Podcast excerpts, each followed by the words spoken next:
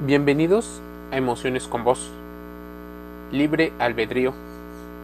¿Qué significa? ¿De dónde viene? ¿Por qué lo solemos utilizar? ¿Qué se entiende por libre albedrío? Algunos mencionan que es un concepto filosófico que cree que cada persona es constructora o arquitecto de su propio destino. Algo así relacionado como la meritocracia. Es el concepto que define que el ser humano tiene la libertad para tomar sus propias decisiones y que los efectos de estas decisiones determinan el pasado, el presente y el futuro.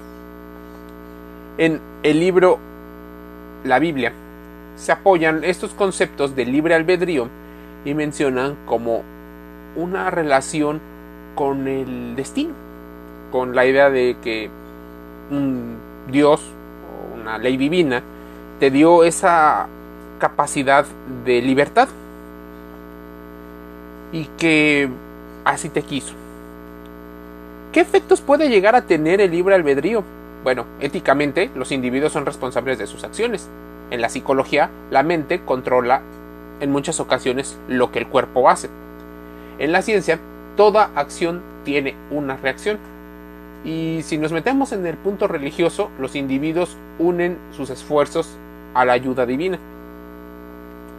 Si bien el libre albedrío ha sido una de las pláticas más comunes a lo largo de los años, el libre albedrío tendría una facultad, una situación donde hay una, un estado de libertad y en su contraparte hay una situación de cautividad.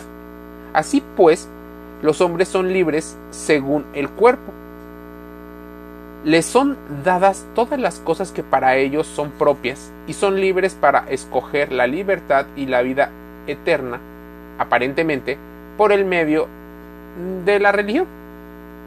Esto genera muchos conflictos, porque incluso podría parecer que el libre albedrío tiene una relación, o la libre elección tiene una situación muy ligada a la religión.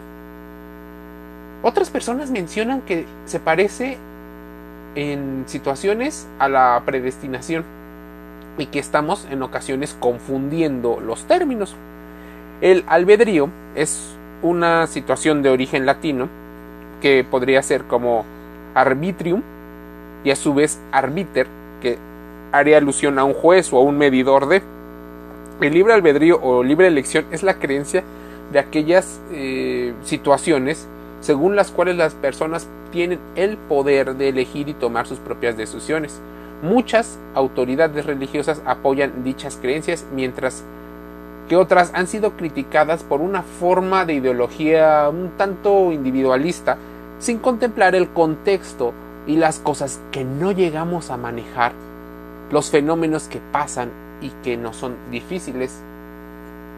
El libre pensamiento, el libre albedrío, tiene implicaciones éticas, psicológicas, jurídicas, científicas, religiosas. Por ejemplo, la ética puede suponer que los individuos son responsables de sus propias acciones, pero podrían decir que el entorno te podría ser víctima sin que tú tomes esa elección. Ahora bien, entonces, ¿existe una libre elección o libre albedrío o realmente estamos hablando más una ilusión? Este tema ha sido objeto de discusión en numerosos eh, autores a lo largo de la historia. El ser humano está dotado de libre albedrío y puedes elegir entre aparentemente el bien y el mal, decía Anthony Burgess en La Naranja Mecánica. Sin embargo, autores de diferentes índoles no opinan lo mismo. El libre albedrío es una ilusión, una mera falacia, menciona el señor Fernando Vallejo, escritor colombiano, que mencionaba que por más que arrojen a Edipo a los lobos, el niño crecerá y matará a su padre y desposará a su madre. Se vaciará los ojos y el destino está escrito en el cielo y escrito en la sangre. Algo de literatura dentro de emociones con vos. Entonces, ¿somos dueños absolutos de nuestras decisiones? ¿O podría ser un mero espejismo de situaciones que no conocemos como parte del inconsciente? Se trata de un tema controvertido, claro está, existen muchas vertientes, varios conceptos. No obstante, la ciencia ha tratado de encontrar la verdad y disipar este tipo de dudas que muchas personas llaman dudas existenciales. Nuestro cerebro busca adaptarse y tratar de comprender el funcionamiento interno de nuestra mente, para así conocer qué decisiones tomamos la mayor parte de las veces. Los resultados de muchos estudios mencionan que nuestra idea de libre albedrío podría ser más un deseo o una ilusión que queremos que suceda. Queremos sentirnos que dominamos la información, que somos personas que tomamos esas decisiones con toda la información disponible. Te voy a comentar algo.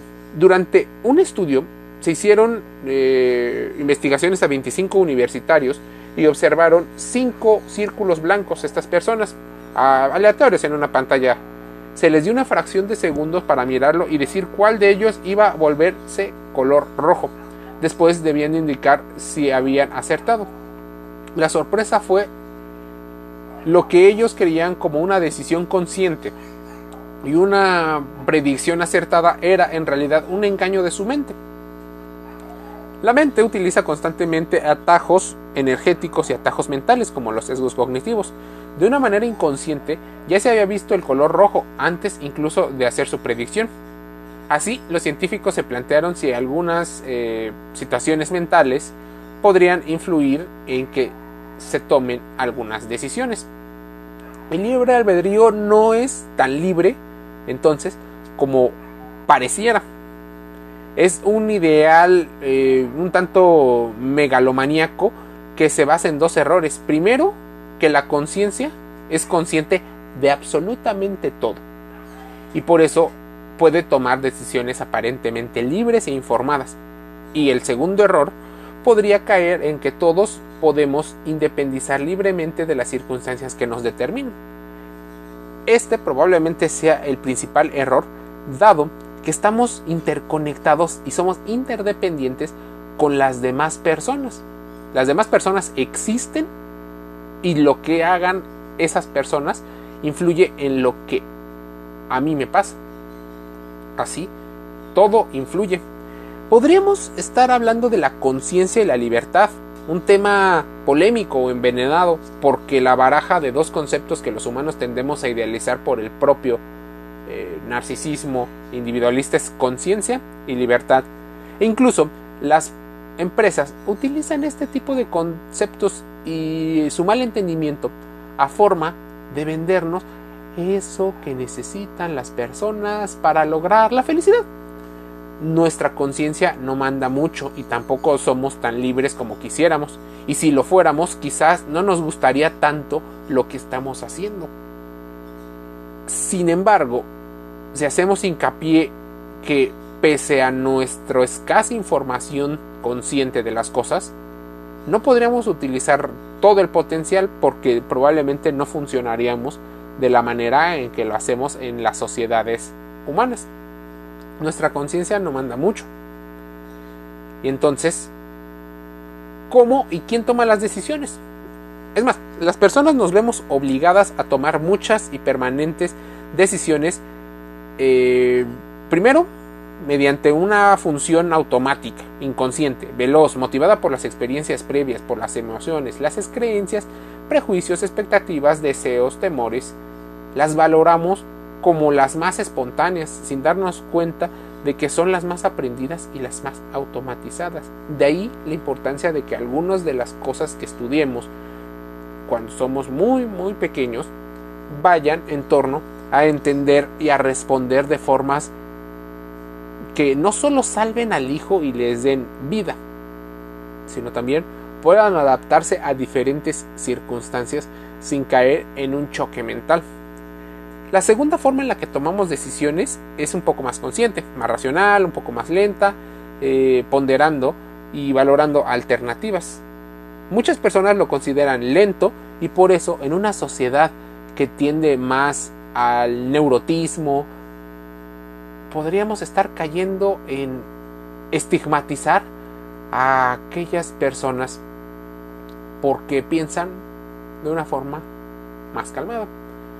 Existen personas que suelen apoyar la idea de que los extrovertidos suelen tener mejores características para la toma de decisiones y probablemente lo tienen, pero para las respuestas rápidas, para las respuestas lentas y para la construcción de diferentes aspectos podrían tener una grave ilusión de poder.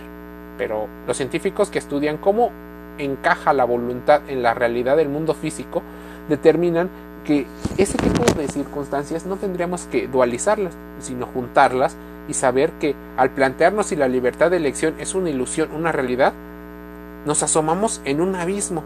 Ese abismo que aunque tiene un fin, tenemos que entender que debemos de estudiarlo desde la medicina, la neurociencia, la informática, para entender muchas de las cosas que estamos viviendo. Si la gente alucina con la evolución y otras cosas, ¿cómo no va a alucinar o no van a alucinar los científicos y los filósofos para resolver las situaciones existenciales? Cuando nos planteamos si el libre albedrío es una ilusión o no, deberíamos de preguntar qué es libertad. Para muchos la libertad de, la libertad de albedrío no existe. Incluso hay algunas personas que basan sus decisiones a partir de la persuasión coercitiva. Y no se dan cuenta. Ellos normalizarán muchas de estas acciones. Esa idea puede empezar a modificar muchísimas cosas. La gente cree que tomamos ese tipo de decisiones libres. Tal vez no lo hagamos. Tal vez somos influidos por muchas situaciones que no sabemos. Libre albedrío, libertad de pensamiento, algunos conceptos que espero puedas contrastar la información aquí dicha y te suscribas gratis. Estamos en Spotify, Anchor FM, Apple Podcast. Estamos dichosos de escuchar y esperar tu mensaje, porque de eso se trata, de hacer reflexión acerca de los temas que nos van surgiendo a lo largo de la vida. Emociones con vos, termino un podcast, te envío un saludo.